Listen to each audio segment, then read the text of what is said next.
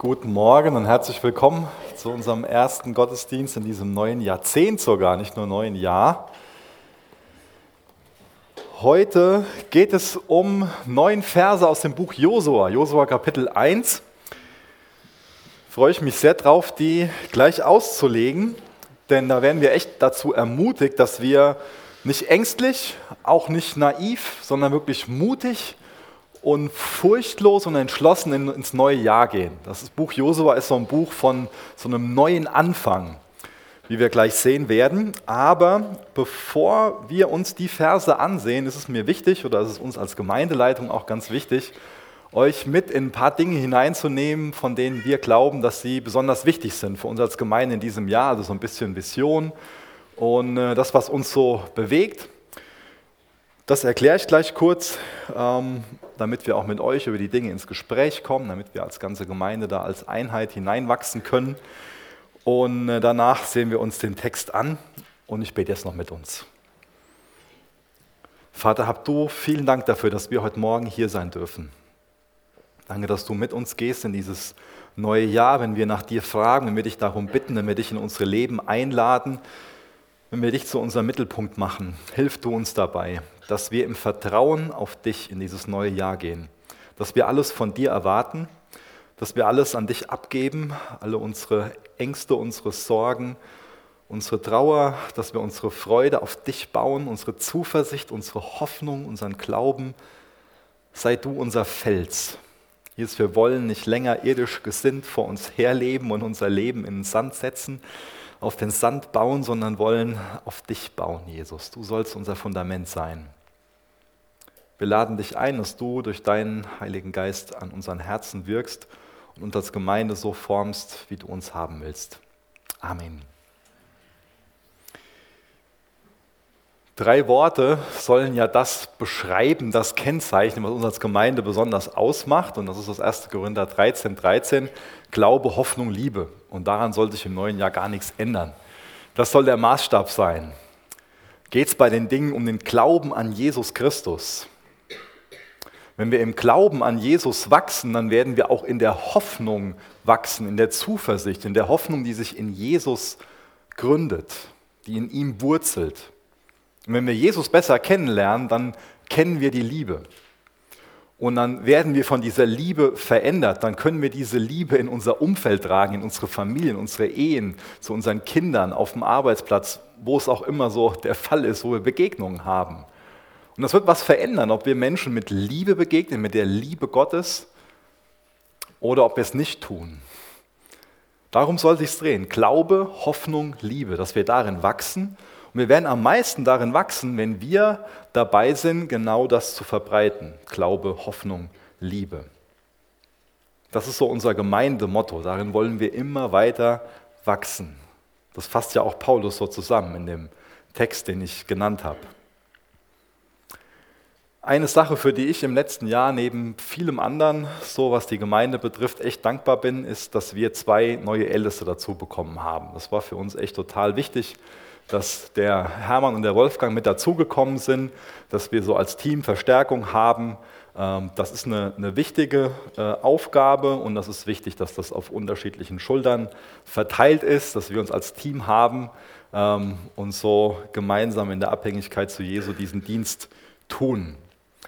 Wenn mich jetzt jemand fragen würde, was so unsere größte Mitarbeiternot ist, dann würde ich momentan eher sagen, dass es Dinge sind, die das Gebäude betreffen. Und das ist für mich so ein Bedenken, den ich ein bisschen habe. Denn momentan ist es noch so, dass die Pastoren und Ältesten sich leider viel mit Dingen beschäftigen müssen, die das Gebäude betreffen. Und das wird dauerhaft für uns als Gemeinde nicht gesund sein. Und deswegen ist es gut, wenn wir dafür beten und wenn Einzelne von euch überlegen, ob das eine Befähigung, ob das eine Berufung von euch ist und ob ihr bereit seid, da in den Bereichen wirklich Verantwortung ähm, zu übernehmen, damit wir da als Gemeinde weiterhin wirklich gesund sein können. Denn das Gebäude ist wichtig für uns. Ohne das Gebäude können die Dienste nicht stattfinden. Wir merken jetzt auch hier, das wird gleich auch ein wichtiger Punkt, dass wir von dem Raum an der Wachstumsgrenze kommen, dass uns das einschränkt. Nicht nur vom Klima, gerade im Sommer, sondern auch von der Anzahl an Plätzen. Und das ist wichtig, dass wir dieses Gebäude nach und nach ähm, nutzbar machen für Dienste. Natürlich geht es uns nicht primär um dieses Gebäude, aber wir glauben, dass Gott uns das Gebäude anvertraut hat, damit Dienst am nächsten stattfinden kann. Und ähm, dazu brauchst Menschen, die dafür Verantwortung übernehmen. So im letzten Jahr, beziehungsweise schon im Jahr vorher, was ja angefangen hat, sind diese Chapel Groups. Das ist auch eine Sache, wo wir weiterhin drin wachsen wollen. Und ähm, das ist ähm, weiterhin eine Sache, die uns wichtig ist. Es ist uns wichtig, dass möglichst jeder, der diese Gemeinde als sein Zuhause sieht, auch Teil von so einer Chapel Group wird, um dort wirklich geistliche Gemeinschaft zu haben.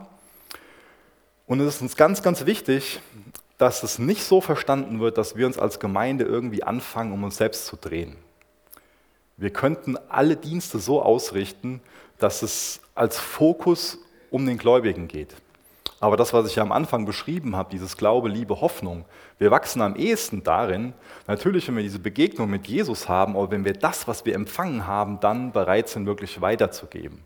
Und deswegen ist es wichtig, dass sich jeder Einzelne von uns fragt, wo bin ich denn wirklich evangelistisch unterwegs? Wo gebe ich denn diesen Segen, den ich empfangen habe, weiter, um wirklich auch neuen Segen empfangen zu können? Im letzten Jahr waren wir jetzt schon in Rumänien und da hat das ein Team aus unserer Gemeinde gemacht, von dem Segen weitergegeben. Das wollen wir dieses Jahr auch wieder machen. Ihr habt eben auch schon die Folien von Camissio gesehen, von dieser ähm, Kinderwoche, die im Sommer stattfindet, die ganz klar eine evangelistische Ausrichtung hat. Und wir wollen weiterhin in diesen Dingen wachsen ähm, und vieles, ich nenne es mal eventmäßig, machen in der Richtung. Aber was ist denn die Grundlage davon? Die Grundlage davon ist ja, dass jeder einzelne von uns wirklich eine Liebe für die Verlorenen hat. Und das ist die Hauptsache, dass wir als Gemeinde, als, als Einzelner, die Beziehungen, die wir haben, dass wir die nutzen, um Menschen wirklich was von Jesus weiterzugeben. Die ganzen evangelistischen Bemühungen, die wir so äh, anstreben, das wird nicht wirklich fruchten, wenn wir nicht persönlich für Menschen beten, wenn wir nicht persönlich die Liebe Gottes weitergeben und das auch in unseren Gottesdiensten machen. Das ist die evangelistische Grundlage, nenne ich es mal. Das sind zum einen die Gottesdienste, die wir hier regelmäßig feiern. Und das ist unsere Haltung, die Liebe, die wir zu unseren Nachbarn haben, das, was wir im Gebet bewegen. Und dazu will ich uns Mut machen. Jesus ist nicht mit dieser Welt am, am Ende, sondern Jesus will Menschen retten. Genau wie er dich vielleicht schon gerettet hat, genau wie du vielleicht rettenden Glauben an Jesus hast, will er darin weitermachen, dass viele Menschen hier im Dillkreis Jesus begegnen und sich retten lassen. Ich habe eben schon so die Platzverhältnisse hier im Raum angesprochen. Wir glauben, dass wir als Gemeinde gerade so eine Wachstumsgrenze erreicht haben. Im letzten Jahr gab es viele Besucher. Einige haben dann auch in den letzten Wochen und Monaten diese Gemeinde so zu ihrem Zuhause gemacht. Und das ist wunderbar, dass wir zahlenmäßig wachsen. Das ist ein Geschenk. Und wir sind jetzt doch schon deutlich über 200 Erwachsene, die sagen, dass diese Gemeinde ihr Zuhause ist. Und wenn ihr euch jetzt so mal umseht und die Plätze zählt, ähm, sind in dem Saal weniger Plätze, als äh, eigentlich Leute da sind, die sagen, das ist mein geistliches Zuhause. Das heißt, wenn alle kommen würden, jeden Sonntag, wäre das hier schon zu eng. Und es gab auch schon Gottesdienste, wo hier in dem Raum fast kein Platz mehr war und Leute ausweichen mussten, auf die Koffebar. Und was uns auch wichtig ist, ist zu erwähnen, dass es bei einzelnen Wachstumsstufen auch so ist, dass sich die Dynamik innerhalb von einer Gemeinde verändert. Wenn man jetzt eine Gemeinde von 20 Personen hat, ist es miteinander ein anderes. Da kennt man sich einfach. Dann ist bei 50 so eine nächste Wachstumsgrenze und dann ist genau bei diesen 200 Personen, beziehungsweise das fängt bei 150 an, nochmal so eine Wachstumsgrenze, wo sich einfach Dinge verändern wo sich eine Dynamik verändert, ohne dass man das vielleicht geplant hat, ohne dass man das will, ähm, ohne dass sich strukturell was ändert. Ab 200 Personen ist es ganz automatisch so, dass sich was verändert. Ich sage jetzt nicht, dass es an der 200. Person liegt, ähm, sondern ihr versteht mich, ja. Man bekommt nicht mehr alles mit. Man ist keine kleine Gemeinde mehr. Man hat nicht mehr, es ist nicht mehr so, dass, man, dass sich jeder einfach gegenseitig kennt. Und das ist auch ein Grund neben vielen anderen für die Chapel Groups. Und wie ich gesagt habe, das ist auch eine Sache, die wir weiterhin wirklich wichtig, die uns weiterhin wichtig ist, die wir ernst nehmen, dass da Gemeinschaft in Häusern ist, dass es kleinere Gruppen gibt, die Gottes Wort bewegen, wo man ähm, füreinander betet für persönliche Dinge, wo man miteinander betet für Dinge, die die Gemeinde betreffen.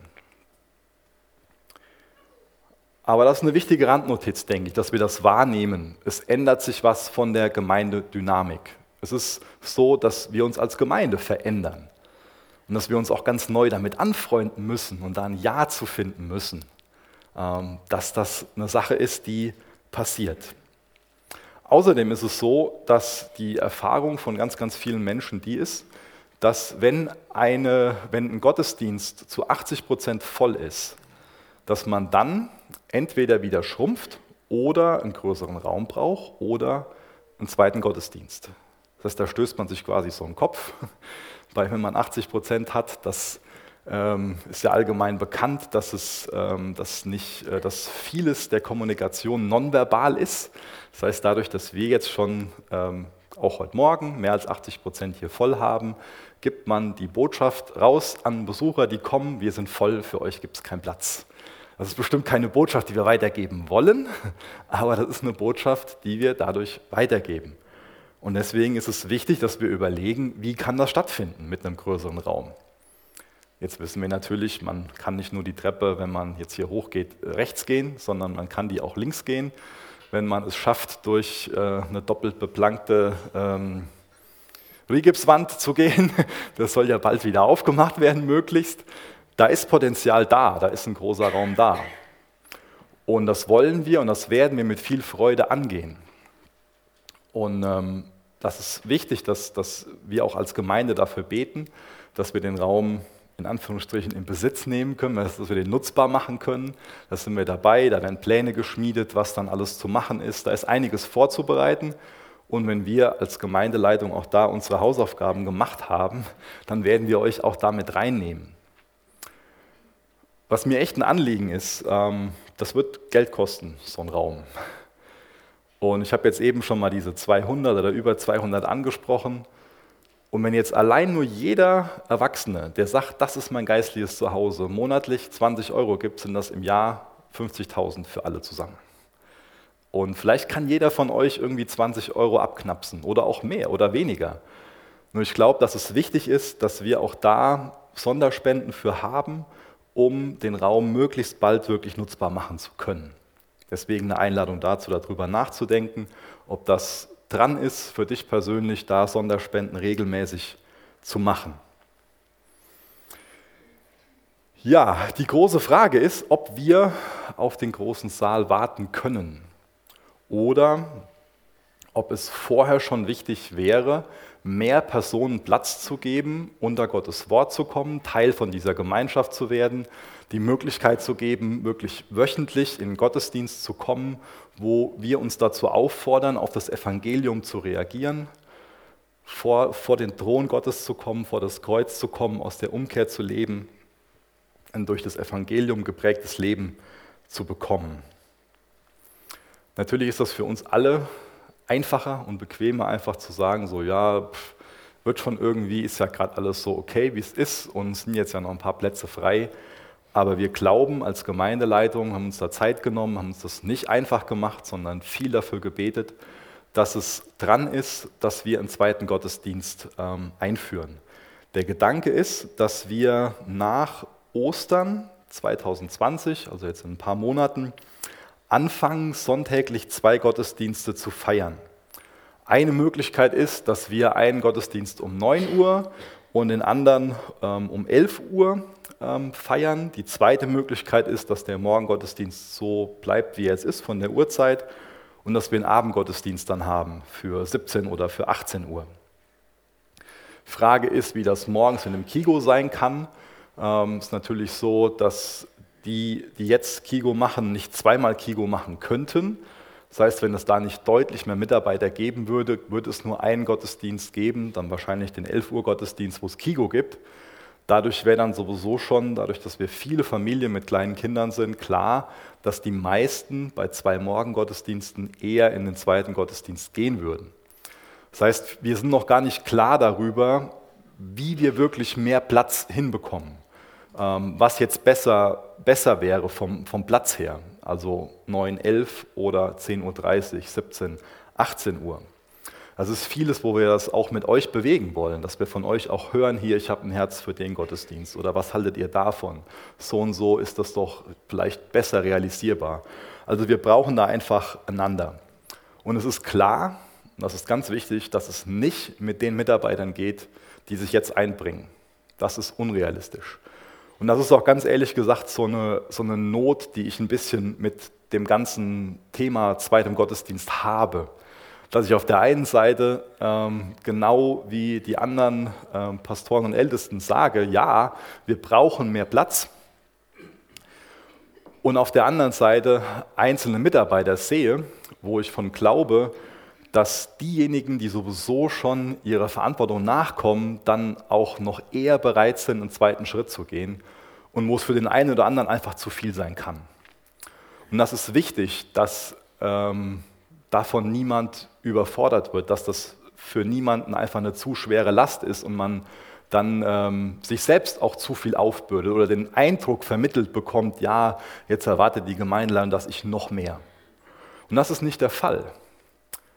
Ähm, ich glaube, dass wir das als ganze Gemeinde in Ruhe angehen können. Ich glaube, wenn wir das als Gemeinde tragen, ist der zweite Gottesdienst für uns kein Problem. Wenn es die Personen tragen, die sich jetzt eh schon einbringen, dann ist es ein Problem. Das muss uns allen klar sein. Und dann können wir das nicht machen, dann werden wir das auch nicht machen. Aber versteht ihr so das Spannungsfeld von, von, von dem, wo, wo wir, wo ich drin bin? Dass wir auf der einen Seite sagen, ja, man hat die ganze Gemeinde im Blick und man hat vor allen Dingen auch die im Blick, die noch draußen sind das ist ja auch für uns als Gemeinde wichtig, dass wir nicht nur uns selbst im Blick haben, sondern dass wir sagen, ja, wir wollen Jünger von Jesus machen.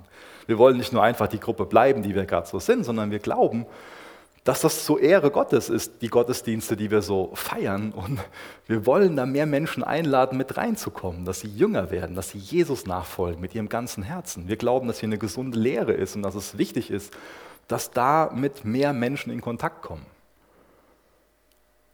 Das ist in vielen einzelnen Dingen ein Spannungsfeld. Man hat auch als Leiter so die, die ganze Herde im Blick, aber man muss auch als Hirte den Einzelnen im Blick haben. Und das ist schon mal so eine Pflichtenkollision. Und deswegen ist es so wichtig, dass ihr für mich als Pastor und als Gemeindeleitung echt betet. Aber das ist auch keine besondere Sache für uns, sondern in dem Spannungsfeld ist ja jeder. Jeder muss irgendwo Entscheidungen treffen, wo er weiß, wenn ich mich jetzt mehr auf der Arbeit investiere, kann ich das weniger in der Familie und so weiter. Das heißt, jeder von uns muss irgendwo abwägen und so Entscheidungen treffen. Und die Entscheidungen, die man jetzt für die ganze Gemeinde treffen würde, sind nicht immer die Entscheidungen, die man für den Einzelnen treffen würde und auch andersrum. Und da muss man abwägen. Und dann ist es so kostbar, dass wir Gottes Wort haben, dass wir auch Gemeinschaft mit Gläubigen haben können und dass es den Heiligen Geist gibt, der in uns lebt und der uns auch da führen will. Und deswegen ist es wichtig, dass wir zu dem ganzen Thema Wachstumsgrenze ins Gespräch kommen. Wenn ihr da Ideen zu habt, kommt bitte auf mich, auf jemand anderen aus der Gemeindeleitung zu und dann können wir darüber reden. Wenn ihr ein Herz habt für einen Abendgottesdienst, dann äh, kommt auf mich zu oder für einen zweiten Morgengottesdienst, wenn ihr gerne mitarbeiten wollt ähm, und euch sonst noch nirgendwo einbringt oder auch diejenigen, die sich sonst schon einbringen und sagen, das ist für mich möglich, dass ich mich mehr einbringe, dann meldet euch bitte und dann können wir da nach und nach einfach, denke ich, zu einem klareren Bild kommen, ob das morgens eher dran ist oder ein Abendgottesdienst. Das, was ich persönlich an einem Abendgottesdienst, oder ich ähm, drücke es mal so aus, vielleicht würden die zwei Morgengottesdienste uns mehr Platz bringen, aber was ich an dem Abendgottesdienst vorteilhafter finde, ist, dass man sowas wie eine Gottesdienstgründung machen könnte. Das heißt, man macht es mit den Personen, die bewusst sagen, das soll jetzt mein Gottesdienst sein und mit dem kleinen oder größeren Kreis fängt man an, um das dann aufzubauen. Aber wie gesagt, das, da haben wir noch keinen Plan, was jetzt wirklich besser ist. Und da bitten wir euch einfach, dass ihr mitbetet, dass ihr euch einbringt und dass es dann eine Sache wird, wo wir das als Gemeinde machen. Genau. Denn es ist wichtig, dass jeder einzelne von uns diesen Status Besucher nur für ein paar Monate hat. Das ist total kostbar, dass ähm, man diesen Status Besucher haben kann. Und jeder Einzelne braucht das auch, dass man in, neu in eine Gemeinde kommt und dass man die Gemeinde kennenlernt und dass man der Gemeinde auch die Möglichkeit gibt, einen selbst kennenzulernen. Aber man sollte jetzt den Status Besucher nicht für mehrere Jahre haben oder den Status Konsument. Vielleicht beschreibt es das besser. Weil ich glaube, das kennt auch das Neue Testament nicht, ähm, dass es dann nur, ähm, dass man sich selbst nur als Konsument von der Gemeinde versteht, ähm, sondern man sollte klar ein Commitment haben und sagen, das ist mein Zuhause, hier investiere ich mich zeitlich, hier investiere ich mich finanziell. Wie gesagt, das ist wichtig, dass ich das heute Morgen betone, dass das nicht die Personen alleine tragen können, die sich sowieso schon treu, finanziell und zeitlich, motivationsmäßig hier investieren. So ein zweiter Gottesdienst geht nur mit Personen, die da wirklich eine Leidenschaft für haben, die da ein Herz für haben, die sich dankbar investieren und zur Ehre Gottes dienen wollen. Das ist uns klar. Und dazu laden wir ein und gemeinsam wird das möglich sein. Jetzt aber zu unserem Text, Josua 1, Vers 1 bis 9. Ich hoffe, jetzt kann noch jemand zuhören. Also nicht, seid ihr platt. Ja, interessante Reaktion. ja, wir sehen uns diesen Abschnitt an aus dem Buch Josua, Kapitel 1, Vers 1 bis 9. Da ist das Volk Israel jetzt schon 40 Jahre lang in der Wüste unterwegs. Mose, ihr langjähriger Führer, ist gerade erst verstorben und Gott ist jetzt dabei, sein Volk in das verheißene Land zu bringen. Die stehen jetzt kurz davor, diesen Fluss Jordan zu überqueren. In ein paar Tagen geht dann, werden sie vor Jericho stehen und dann die Stadt einnehmen. Und ihr wisst, dass mir das, das Thema Bibelauslegung total wichtig ist, ähm, dass es mir wichtig ist, ähm, ehrfurchtsvoll, ähm, akkurat, gut mit dem Wort Gottes umzugehen, so mit dem Wort Gottes umzugehen, wie die Personen, die in Gottes Wort beschrieben werden, zum Beispiel Jesus im Neuen Testament, Paulus, auch mit dem Wort Gottes umgehen.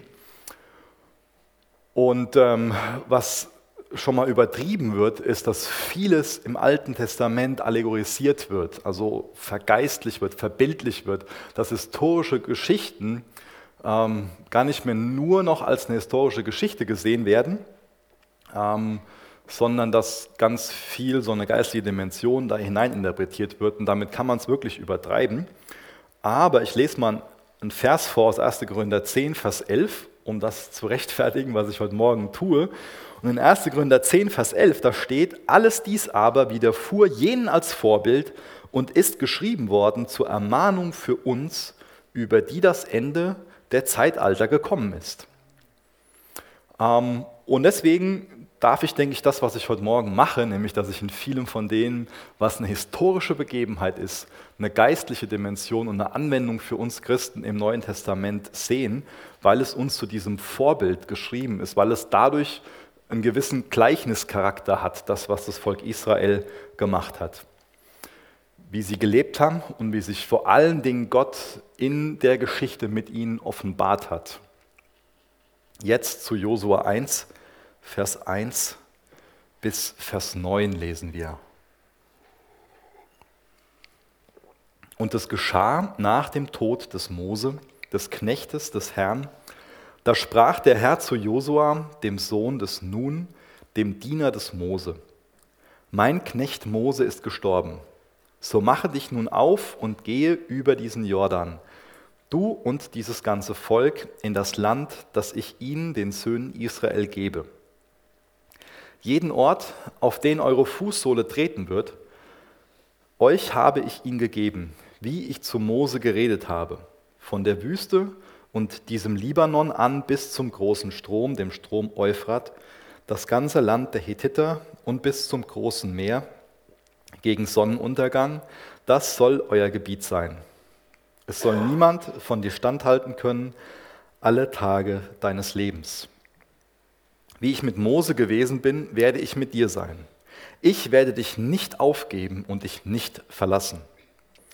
Sei stark und mutig, denn du sollst diesem Volk das Land als Erbe austeilen, das ihnen zu geben ich ihren Vätern geschworen habe. Nur sei recht stark und mutig, dass du darauf achtest, nach dem ganzen Gesetz zu handeln, das mein Knecht Mose dir geboten hat. Weiche nicht davon ab, weder zur rechten noch zur linken, damit du überall Erfolg hast, wo immer du gehst. Dieses Buch des Gesetzes soll nicht von deinem Mund weichen, und du sollst Tag und Nacht darüber nachsinnen, damit du darauf achtest, nach allem zu handeln, was darin geschrieben ist. Denn dann wirst du auf deinem Weg zum Ziel gelangen und dann wirst du Erfolg haben. Habe ich dir nicht geboten, sei stark und mutig, erschrick nicht und fürchte dich nicht, denn mit dir ist der Herr, dein Gott, wo immer du gehst. Für das Volk Israel gibt es vier verschiedene Orte, die eine sehr, sehr große Bedeutung für sie haben und aus denen man auch so unterschiedliche geistliche Erfahrungen von Menschen ableiten kann.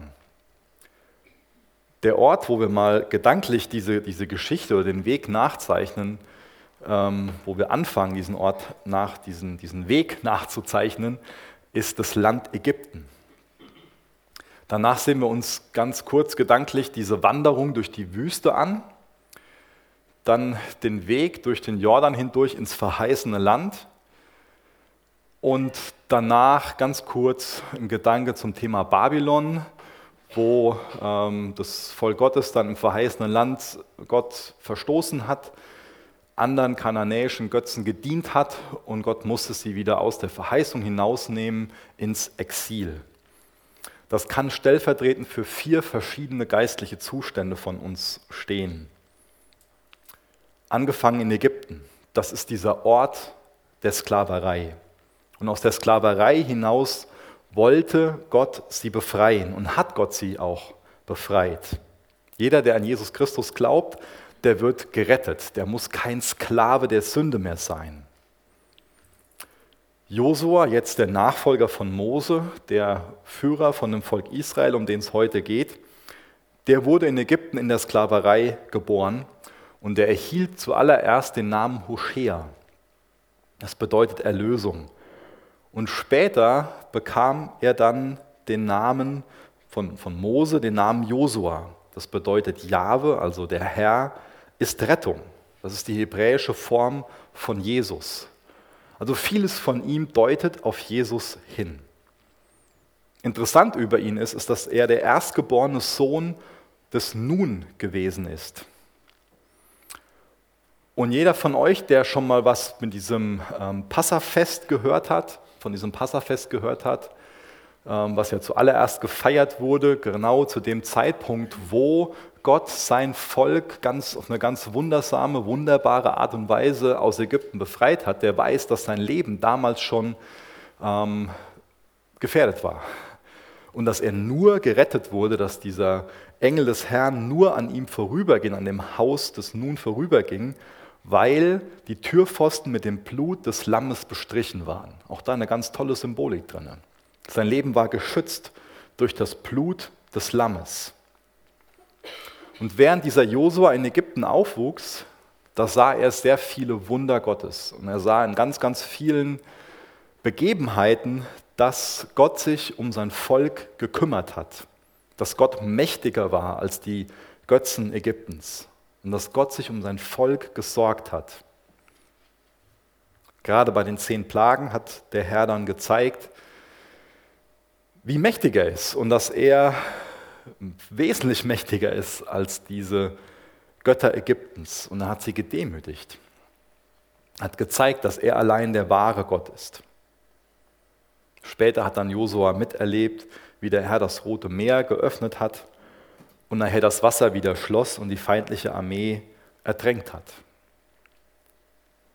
Ägypten steht also für die Sklaverei der Sünde, für ein Leben in der Trennung von Gott aber auch für ein Leben, wo man schon wahrnehmen kann, da gibt es einen Gott und wo man schon anerkennen sollte, durch die Schöpfung, durch vieles andere, dass es nur einen Gott gibt und dass er mächtiger ist.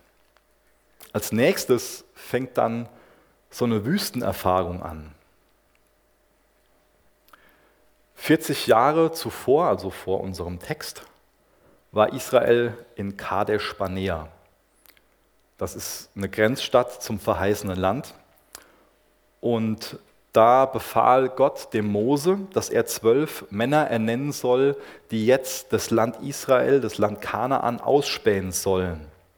4. Mose 13 könnt ihr das nachlesen. Und Josua war einer von ihnen. Und die haben dann 40 Tage lang als Spione, als zwölf Spione dieses Land ausgespäht, sind dann zurückgekehrt zum Volk Israel und haben denen dann berichtet. Und die Berichte, die fanden bis zu einem gewissen Punkt sehr einmütig statt. Alle waren sich darin einig, das ist ein großartiges Land. Das Land ist wirklich super. Sprichwörtlich, dass es von Milch und Honig fließt. Ein großartiges Land. Und da gab es zwei, die gesagt haben, mit Gottes Hilfe können wir das einnehmen. Und es gab zehn, die sehr entmutigend waren, die nur die Herausforderungen gesehen haben und Gott außen vor gelassen haben.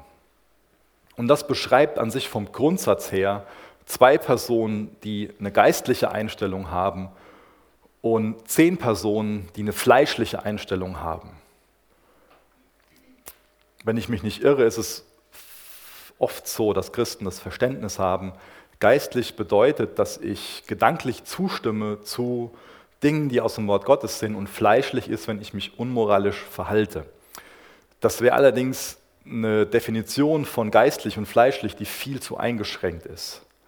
An sich ist das, was ich gerade geliefert habe, oder dieses Beispiel von diesen Spionen, eine wesentlich bessere Definition von, ob man geistlich ist oder ob man fleischlich ist. Diese zehn Spione haben nur die Probleme gesehen und sie haben Gott außen vor gelassen. An sich waren sie praktische Atheisten. Angeblich dieser Glaube an Gott und wir sind Teil von dem Volk Israel und wir wollen ja diese Verheißung Gottes einnehmen, aber sie haben Gott außen vor gelassen.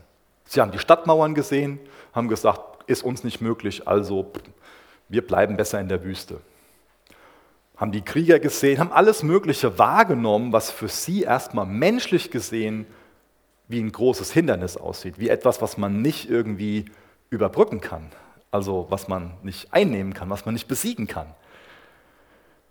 Aber es gab zwei Personen, den Josua und den Kaleb, die haben mit geistlichen Augen gesehen. Die haben gesagt, warum vertrauen wir nicht auf das Wort Gottes? Das ist ein wunderbares Land, sind wir uns alle einig, ein großartiges Land. Aber lasst uns das geistlich betrachten. Gott hat uns immer wieder in seinem Wort gesagt, dass das unser verheißenes Land ist. Das ist unser verheißenes Land. Und unser Gott ist größer als diese Krieger, der ist größer als diese Mauern. Und wenn er uns das verspricht, dann wird er auch zu seinem Wort stehen. Mit Gottes Hilfe ist es möglich. Also auf der einen Seite eine fleischliche Perspektive, ich alleine schaffe das nicht. Und auf der anderen Seite eine geistliche Perspektive, zu sagen, okay, ich alleine schaffe das nicht, aber weil Gott gesagt hat, stütze ich mich auf sein Wort, auf seine Versprechen. Und bei ihm ist es möglich. Für ihn sind die Mauern ein Klacks. Die Krieger, wenn er versprochen hat, dann wird er auch. Einer von denen, wie gesagt, war der Josua. Aber das Volk hat diesen zehn mehr vertraut, die diese fleischliche Sicht hatten. Und dieser Akt des Unglaubens, diese Rebellion, die hat im Endeffekt dafür gesorgt, dass diese ganze Generation nicht in dieses verheißene Land einmarschieren konnte, sondern dass die 40 Jahre lang nochmal das verzögert wurde und die 40 Jahre lang durch die Wüste gedümpelt sind. Der Josua war nicht blind für die Realität, er war nicht naiv aber er hatte lebendigen Glauben an einen lebendigen Gott, an einen Gott, der größer ist als das, was menschliche Augen da erfassen konnten. An einen Gott, der versprochen hat, ich werde. Das ist euer verheißenes Land. Und deswegen ist für uns ganz, ganz wichtig, dass wir Gottes Wort ernst nehmen, dass wir auch die Verheißungen, die er uns in seinem Wort gibt, dass wir uns auf sie stützen und diese Verheißungen im Glauben einnehmen. Das Geheimnis von dem Erfolg, dieses Wort Erfolg kommt ja auch in diesem Text zweimal vor, was mir gerade einfällt, vielleicht auch mehr, ähm, den ich gerade gelesen habe aus Josua 1, Vers 1 bis 9. Das Geheimnis von dem Erfolg von dem Josua war, dass er sich auf das Wort Gottes gestützt hat. Das ist ja ein roter Faden, der sich durch diese Verse hindurchzieht. Für ihn spielte das Wort Gottes die große Rolle. Er hat sich auf Gottes Gebote gestützt, er hat sich auf Gottes Verheißungen gestützt. Und obwohl das Volk Gottes, das Volk Israel, dann diese extra Runde 40 Jahre durch die Wüste dreht, erleben sie auf dieser Reise die übernatürliche Versorgung Gottes. Die werden mit Manna versorgt, mit Wasser aus einem Felsen, Wolkensäule, Feuersäule, die sie führt. Und außerdem haben sie göttliche Offenbarung empfangen, das mosaische Gesetz. Wir können viel Segen von Gott erfahren. Wir können auch viel göttliche Offenbarung erfahren und trotzdem in der Wüste sterben. Trotzdem nicht das an geistlichem Segen, an geistlichem Erbe in Besitz nehmen, was Gott für uns hat. Epheser 1 ist in Bezug auf unser geistliche, geistlichen Segen ganz wichtiges Kapitel. Gerade auch auf den dritten Vers stütze ich vieles von dem, was ich heute Morgen sage. Dass wir schon jetzt mit allem geistlichen Segen gesegnet sind. Da ist eine ganze Generation aus dem Volk Israel, die sterben in der Wüste. Und ich frage mich so ein bisschen, was das dann für ein geistlicher Zustand von denen war, von dieser Generation war und für was diese Wüste steht. Es gibt jetzt viele Ausleger, die einfach beschreiben, dass es sich da um fleischliche ähm, Christen handelt, um Personen handelt, die mal schon eine Entscheidung für Jesus getroffen haben und wo Gott auch noch eine untergeordnete Rolle im Leben spielt, die aber nicht wirklich so lebendigen Glauben haben, die nicht wirklich für Jesus brennen. Und ich will das auch nicht alles so mit einem Gedanken vom, vom Tisch wischen, will uns aber nochmal an die Personengruppe erinnern, um die es in Matthäus 7 geht, um Personen, die dann irgendwann vor Jesus stehen und Jesus sagen, Herr, haben wir nicht in deinem Namen Wunder getan und Dämonen ausgetrieben und das und das und das, alles in deinem Namen getan.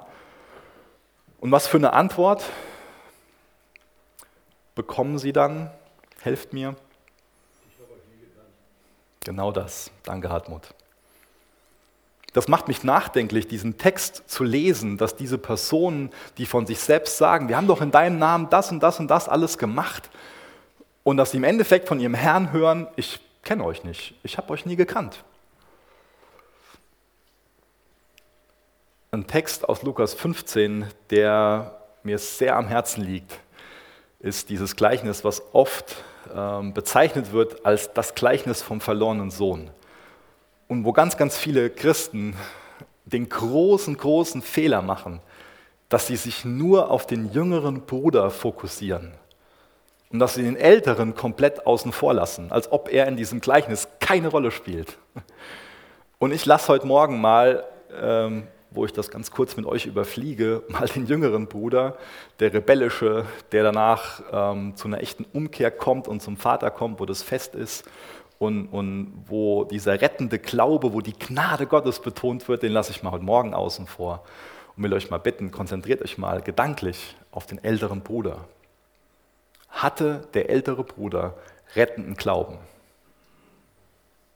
Der ältere Bruder hat sich gut verhalten in Anführungsstrichen, er war christlich sozialisiert. Er wohnte im Vaterhaus, aber dachte, er würde durch seine Werke, durch sein Verhalten das rechtfertigen, dass er in Anführungsstrichen gerettet ist, dass er im Vaterhaus lebt. Aber er hat noch nicht verstanden, dass es allein die Gnade Gottes ist, die ihn rettet. Und darum geht es im Endeffekt in diesem Gleichnis, um diesen älteren Bruder. Im Kontext ist es so, dass Jesus dieses Gleichnis den Pharisäern erzählt, um sie wachzurütteln. Weil die Pharisäer für sich nämlich diese Einstellung hatten, ich verdiene mir doch alles bei Gott. Zumindest wahrscheinlich die meisten von ihnen. Wenn ich da einfach so über sie wegrichten. Aber das ist ja die Botschaft, das ist ja der Grund, warum wir das in Gottes Wort lesen. Und genauso kann es uns gehen. Und ich kann mir vorstellen, dass das auch eine gute Auslegung für diese Wüstenerfahrung ist, dass es schon Personen sind, ja, ähm, ich sehe, Gott will mich aus der Sklaverei befreien, aber man ist noch nicht durch den Jordan gegangen. Und der Jordan ist im Endeffekt auch ein Bild für die Taufe. Durch den Glauben hinein ins verheißene Land. Das heißt, hier kann es auch um Personen gehen, die wie diese älteren Brüder so mit dabei sind, aber nicht wirklich dazugehören. Und das ist ja auch eine ganz wichtige Unterscheidung, die die Reformatoren oft getroffen haben, die wir auch in Gottes Wort finden, dass es die sichtbare Gemeinde gibt. Es gibt das sichtbare Volk Israel, Volk Gottes und das Unsichtbare, diejenigen, die eine wirkliche Beziehung zu Jesus haben, die rettenden Glauben haben, die wirklich Jesus vertrauen, die Jesus darin zustimmen, ja, ich bin ein Sünder, ich brauche Vergebung und ich glaube daran, dass du stellvertretend für mich am Kreuz gestorben bist. Ich stütze mich allein auf Golgatha, was meine Erlösung betrifft und nicht auf meine christliche Sozialisation, nicht auf das, was ich gebe, nicht wie ich mitarbeite, wie regelmäßig in den Gottesdienst komme und dass meine Eltern Christen sind, dass ich getauft bin oder konfirmiert bin oder keine Ahnung was. Viele gute Dinge. Aber in Bezug auf die Erlösung helfen dir diese Dinge nicht wirklich, diese Dinge erlösen dich nicht, das muss ich sagen. Sondern allein der Glaube rettet. Hast du rettenden Glauben? Oder stehst du noch vor dem Jordan? noch vor der Taufe, die ja sinnbildlich dafür steht, dass man sich mit Jesus identifiziert. Also das ist der Kern des Glaubens. Ich will sterben, ich identifiziere mich mit Jesus, er ist das Leben.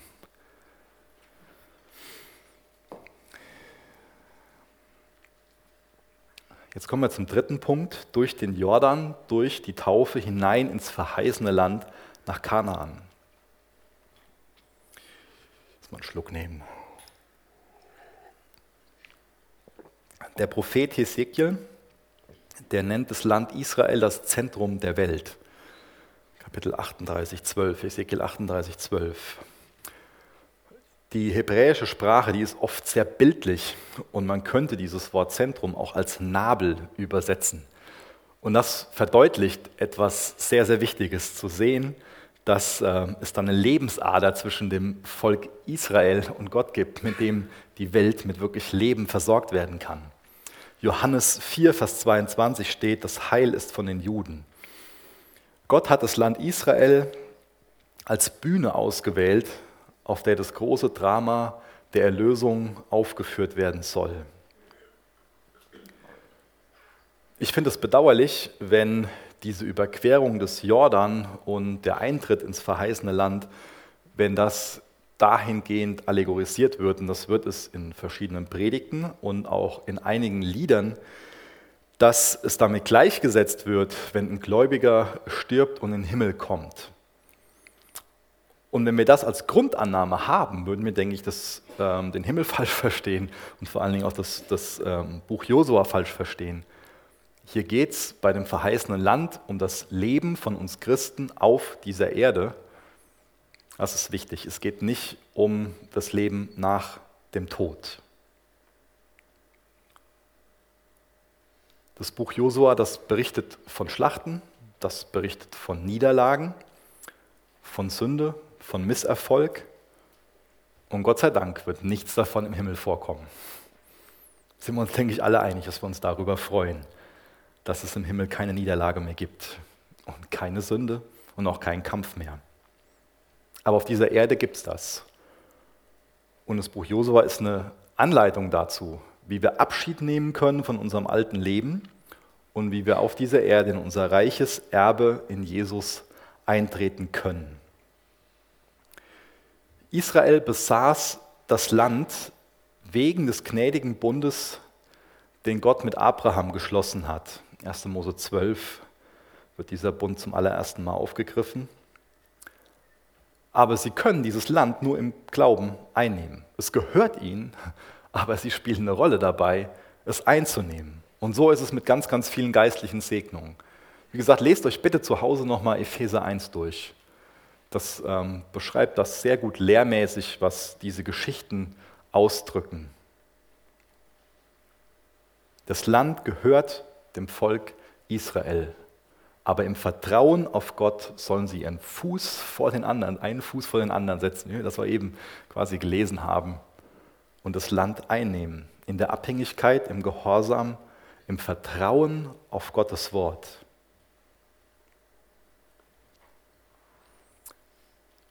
Zum einen beschreibt das Buch Josua, wie wir so unseren Reichtum in Christus beanspruchen können, aber das beschreibt auch, wie wir unsere Ruhe in Christus beanspruchen können. Wer das noch mal näher nachlesen will, ihr könnt gerne Hebräer 3 und 4 lesen. Hebräerbrief Kapitel 3 und 4. Auch da wird beschrieben, dass dieses verheißene Land so eine Ruhestätte für Israel sein soll. Das Erbe, die Wohnstätte Gottes. Vieles an diesem Land Kanaan repräsentiert das christliche Leben. Das sind Konflikte und im Namen, in der Abhängigkeit zu Jesu ist Sieg möglich. Es geht viel um Glaube, um Gehorsam. Es geht um geistlichen Reichtum und auch um Ruhe und Frieden in Christus. Also ein Leben, was im Glauben und im Vertrauen auf Christus gelebt wird. Ein Leben, wo wir uns von unserem Josua führen lassen, von unserem Jesus, der uns zum Sieg führt, der uns dahin führt, dieses verheißene Land einzunehmen. Das siegreiche christliche Leben, das ist nicht so ein einmaliger Triumph, wo dann auf einmal unsere ganzen Probleme beendet sind. Einmal über den Jordan, einmal diese Barriere überwunden und dann ist alles gut. So ist es nicht. So ist es nicht. Aber das Leben ist in der Abhängigkeit zu unserem Josua, zu unserem Jesus. Und er führt uns durch dieses Land hindurch und hilft uns dabei, es einzunehmen. Hilft uns dabei, Erfolg zu haben, wie wir das gelesen haben, zu siegen. Unser Erbe anzutreten, unsere geistlichen Segnungen in Besitz zu nehmen. Und das ist mit einem Kampf verbunden. In Josua 18, Vers 3 lesen wir, da sagte Josua zu den Söhnen Israels, wie lange noch seid ihr zu nachlässig, um hinzugehen, um das Land in Besitz zu nehmen, das der Herr, der Gott eurer Väter euch gegeben hat? Umformuliert für uns heute würde die Frage dann heißen, wie lange noch wollen wir darauf warten, bis wir unser geistliches Erbe, bis wir diese geistlichen Segnungen antreten, die Jesus für uns bereitet hat. Und damit das geschehen kann, geht es Jesus um eine Partnerschaft mit uns. Gott hätte mit reiner Gedankenkraft das verheißene Land einfach leerräumen können. Aber er lädt das Volk Israel ein, mit ihm zu partnern, es in der Abhängigkeit mit ihm einzunehmen. Und das Einzige, wie das Volk Israel dieses Land einnehmen kann, ist, indem sie wissen, ich werde bei dir sein. In Vers 9 haben wir das gelesen. Mit Selbstvertrauen können sie das Land nicht einnehmen, aber mit Gottvertrauen können sie es einnehmen. Im Vertrauen auf Gottes Wort. Sie bekommen zugesprochen, dass sie stark sein sollen, dass sie mutig sein sollen. Warum denn? Weil sie so großartig sind. Ich will nicht sagen, sie sind nicht großartig, aber Gott ist so viel großartiger. Selbstvertrauen hilft ihnen da nicht weiter, aber Gottvertrauen, Vertrauen in Gottes Verheißung, das hilft ihnen weiter. Ihre Zuversicht, ihre Hoffnung, ihr Mut, ihre Stärke, der ist nur in Jesus begründet. Ich meine, du kannst, wenn du nach vorne schaust und realistisch bist, wahrscheinlich in Bezug auf manche Situationen nur mutlos sein, wenn du auf dich selbst vertraust. Aber Gott bietet uns Gottvertrauen an. Josua wird aufgefordert, wie wir gelesen haben, sich sorgfältig an das Gesetz zu halten. Gottes Wort und Josuas Verpflichtung dazu, das sind die Säulen von seinem Erfolg. Darauf soll er sich stützen. Worauf stützt du dich in deinem Leben? Stützt du dich auf Gottes Verheißung, auf sein Wort? Josua musste nicht nur Gottes Wort lesen. Das war total wichtig für ihn, dass er in Gottes Wort ist, dass es nicht nur Priester gibt, die das mit durch die Wüste tragen und beschützen, sondern dass er es auch liest, dass er darüber nachsinnt. Sondern es sollte auf seinen Lippen sein, haben wir gelesen. Es soll nicht von deinem Mund weichen. Es soll in seinem Geist sein. Er soll da Tag und Nacht drüber nachdenken, drüber nachsinnen. Man kann auch sagen, meditieren. Und er musste es tun beobachte, um nach allem zu tun, was geschrieben steht. Was spielt Gottes Wort in deinem Leben für eine Rolle? Wie sehr sind auch deine Ziele, deine Wünsche, deine guten Vorsätze für 2020 von Gottes Wort geprägt? 2 Timotheus 2, Vers 3 lesen wir, nimm teil an den Leiden als ein guter Streiter Christi Jesu. Niemand, der Kriegsdienste leistet, verwickelt sich in die Beschäftigungen des Lebens, damit er dem gefällt, der ihn angeworben hat. Jesus hat dich angeworben oder Jesus will dich anwerben, um für ihn Kriegsdienst zu leisten. In was verwickelst du dich? In diesen Kriegsdienst Jesu gegenüber oder in diese Beschäftigung des Lebens? Worum drehen sich so, wie gesagt, deine Wünsche, deine Vorsätze, deine Gedanken für 2020? Das Volk Gottes hat nicht dauerhaft ihr Herz an Gottes Verheißungen gehangen. Sie haben nicht dauerhaft Gottes Verheißungen genossen, eingenommen, in Besitz genommen und in diesem Land, in dem Herz Gottes für sie gelebt, sondern sie haben sich an einem gewissen Punkt, nicht nur einmal in ihrer Geschichte, von Gott abgewandt.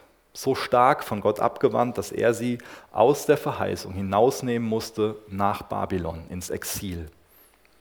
Das ist so der vierte Ort auf Israels geistlicher Landkarte. Da mussten sie dann 70 Jahre sein, beim ersten Mal in der Gefangenschaft, weil sie Gott ungehorsam waren, weil sie die kananäischen Götzen angebetet haben. Hebräer 12, Vers 1. Mit strenger Hand erzogen zu werden, tut weh und scheint zunächst alles andere als ein Grund zur Freude zu sein. Später jedoch trägt eine solche Erziehung bei denen, die sich erziehen lassen, reiche Früchte. Ihr Leben wird von Frieden und Gerechtigkeit erfüllt sein.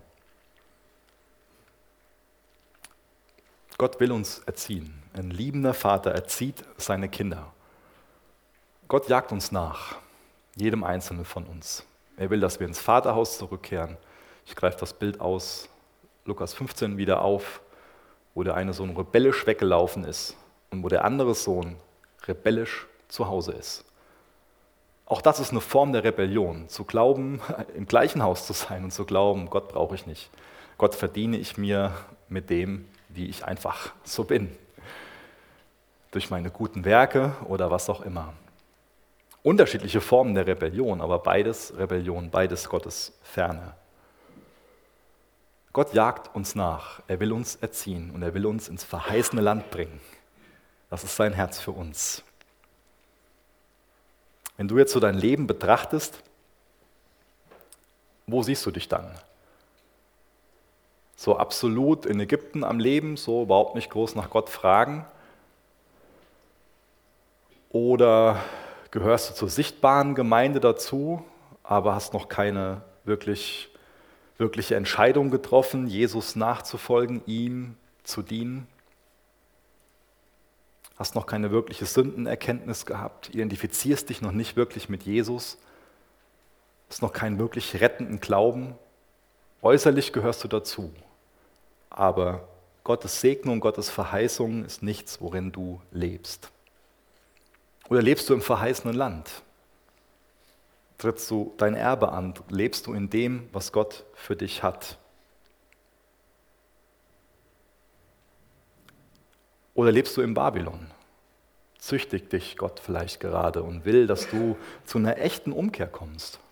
Dass du Buße tust, dass du wieder Freude an ihm hast, dass es wieder das Ein und alles für dich ist, dass du bei Jesus bist, dass er wirklich dein Schatz ist, dass er derjenige ist, wo du dich drüber freust, wo du dankbar für bist, wo du weißt, Jesus allein rettet mich, Jesus soll mein Ein und alles sein.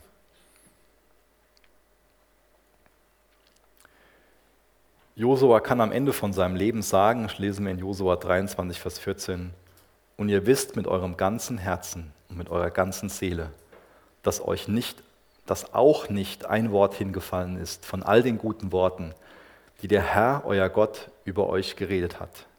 Alle sind sie eingetroffen für euch. Kein einziges Wort davon ist hingefallen. Kein einziges Wort davon ist hingefallen. Gott steht zu seinem Wort. Stützt du dich auf Gottes Verheißung? Nochmal zu Epheser 2, Vers 10. Denn wir sind sein Gebilde in Christus Jesus geschaffen zu guten Werken, die Gott vorher bereitet hat, damit wir in ihn wandeln sollen. Das war jetzt aus der Elberfelder, ich lese nochmal aus der neuen Genfer Übersetzung. Denn was wir sind, ist Gottes Werk. Er hat uns durch Jesus Christus dazu geschaffen, das zu tun, was gut und richtig ist. Gott hat alles, was wir tun sollen, vorbereitet. An uns ist es nun, das Vorbereitete auszuführen.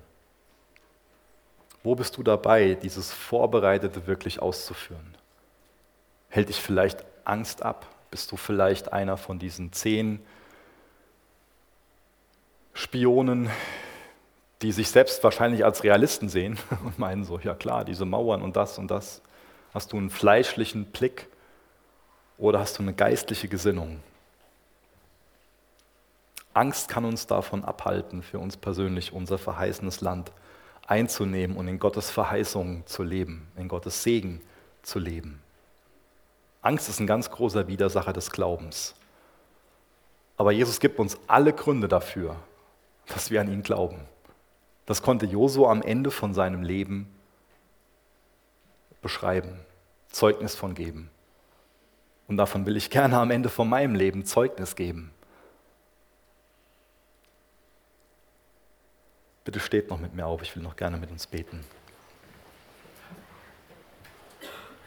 Ich will nicht, dass du wie der halbe Stamm Manasse bist oder dass wir wie dieser halbe Stamm Manasse sind die haben am Ende von dieser Wüstenreise gesagt, hier so, hier eigentlich gefällt es uns hier ganz gut, wir wollen das alles nicht, auf Deutsch gesagt, und haben sich an der Ostseite des Jordans niedergelassen und die sind nicht ins gelobte Land eingetreten. Das will ich nicht für dich. Jesus, danke, dass du uns dazu einlädst, dass wir durch den Jordan hindurch dürfen, dass wir uns mit dir identifizieren dürfen dass wir unseren Glauben, unsere Hoffnung, unsere Zuversicht in dir gründen dürfen. Jesus, du kennst jeden Einzelnen von uns. Du weißt, in welchem Zustand jeder Einzelne von uns lebt. Ob das Ägypten ist, ob es diese Wüstenwanderung ist, ob es das verheißene Land ist oder ob es gerade Babylon ist. Du bist ein guter Hirte. Du jagst unseren Herzen nach. Du wirbst um uns. Du gehst uns nach. Und du willst uns ins verheißene Land bringen. Jesus, mach du uns stark und mutig. Aber Jesus, bevor du uns stark und mutig machst, zerbrich uns von allem Selbstbewusstsein, von allem, wo wir einfach nur fleischlich auf uns vertrauen oder uns nur fleischlich fürchten. Und mach, dass wir wirklich echtes Gottvertrauen haben. Und alles in unserem Leben in dir gründet, dass wir uns in allem auf dich stützen. In Jesu Namen. Amen.